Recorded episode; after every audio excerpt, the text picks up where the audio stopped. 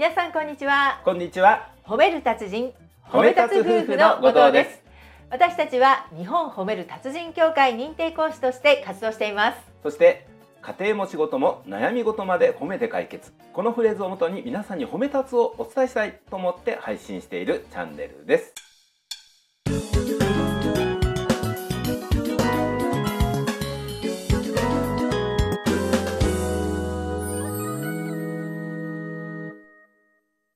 本日のテーマは、はい。モテるための第一歩。うん。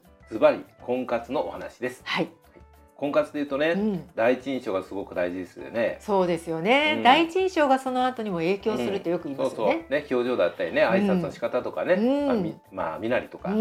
いっぱいありますけどね、うん。まあこれについてね、はい。ちょっと面白いエピソードがありますんで、うん。まあ、私たちの共通のご夫妻のお話なんですけども、はい、それを使ってうん。皆さんにお伝えしたいかなと思います、うんこのご夫妻実はですね、はい。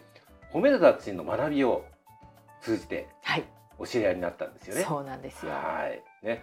この褒め立つの学びというのは実はうん、6ヶ月間にも及ぶ長い期間ではい。学んでいくんですそうなんよね。ですよね。はい。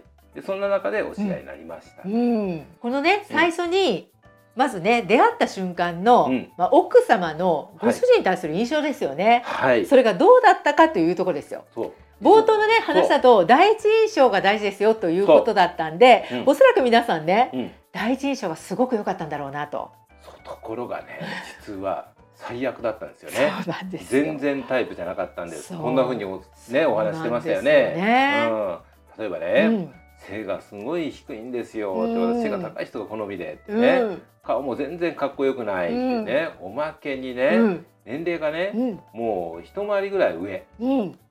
うん全然もうタイプどころか、はい。その眼中になかったそうそう。ねうん。そんなこと考えられるような対象じゃなかったって言ってましたよね、言ってましたよね。それが結婚ですよ。そうなんですよ、びっくりですよね。そう。じゃあね、うん。このご夫妻うにん、奥さんの方に何が起きたのかですよね。そうです。ね。この褒め立つのねここで学びというのは、はい。これ皆さんもね、まあうんあのご想像されてる通りね、はい、相手のいいところを探して褒めていく、うそうっていうことなんですよ。うん。単純に言うと、うん。ね。ところが、はい、奥さんからすると、うん。目の前の人を全然褒めるポイントを褒められるような人じゃなかったんですよね。そう。ね。うん、でそれをうん。なぜこのいいところが見つかいいところが見つからなければ結婚まで行きませんからね。そうなんですよ。そう。だから、うん。そのねいいところが見つかったその訳はそう何だったのかと、そう。これがね実は今回のテーマの、うん。モテるための第一歩に大きく関係するんですそうなんでよね。すよはね。い。ね、なかなか自分は最初この人の悪いところしか見えなかった、うん。これ人間だったらね、うん。本能的にしょうがないとこあります。そうなんですよね。うん。人ってうんパッと見た時に相手のねダメなところそうそうそう欠けてるところがね目に入っちゃうんですよこれ。まあ、例えば仕事だったらね、うん。この間違ってるとか失敗してるとかそういうところパッてもうすぐね、あそこ間違えてるよって指ね摘したくなるじゃないですか。これがね本能なんですよ。これは婚活でも一緒、うん。ね。もうタイプじゃないと思った瞬間にはい。もうマイナスしか見ない、うん。ね。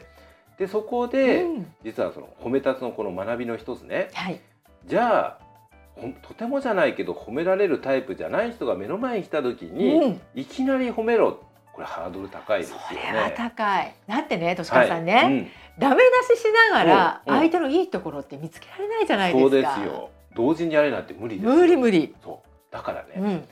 実は、えーある放送でもお伝えしたんですけれども、はい。まずはねうん。まずはうん。ダメ出しをやめましょ封印ね。う。そう。これを皆さんにお伝えします。いきなり褒めろがハードルが高いのであれば、うん。まずうん。マイナスを見るのをやめましょうっていうことなんですそうよねですよね。これが第一歩。ね。ただですよ。はい。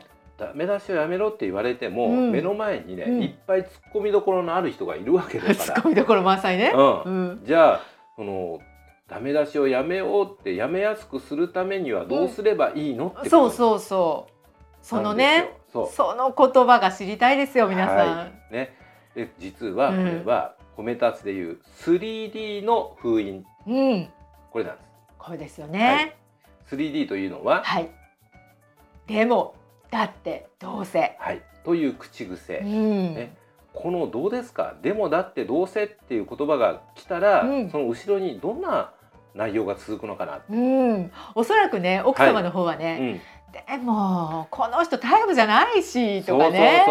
だって私より一回りも違うのよとかね。そうそう。マイナスのねまさに内容が続いていました。そうそそこでね、う、うん。何を封印するのかって言ったら、内容よりもその手前の「はい。でもだってどうせ」という、ね。そうそ取って言葉う、のような、うん。この3つをはい、使わないようにする、うん、そうすると後ろも当然ついてこないですね。そうなんですよね。はい。でこれ使わないだけじゃなくて、はい。これ頭に浮かべるのも少しやめた方がいいですよねそうです敏子さんね。もう浮かびかかったらあまあそうそうそう。NG NG ってね。ね止める、うん、ね。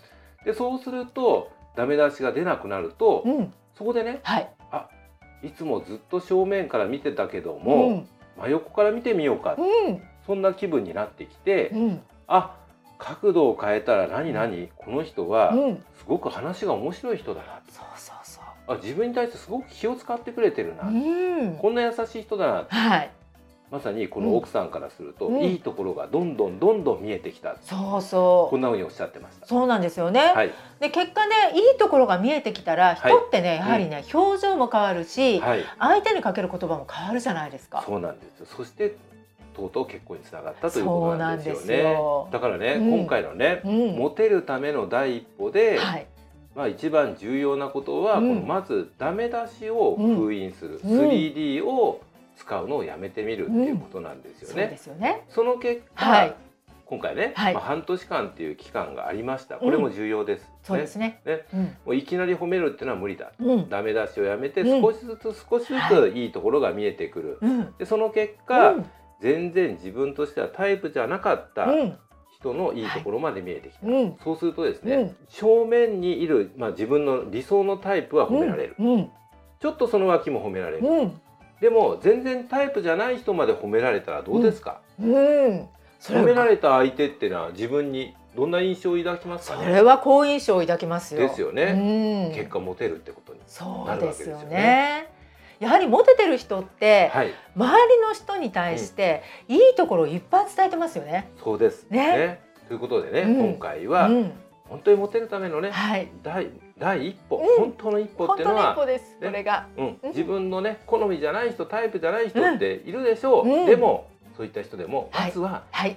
ダメ出しを封印する、うん。これがモテるための第一歩です。皆さんはいかがでしょうか？本日も最後まで聞いていただきましてありがとうございましたあ。りがとうございました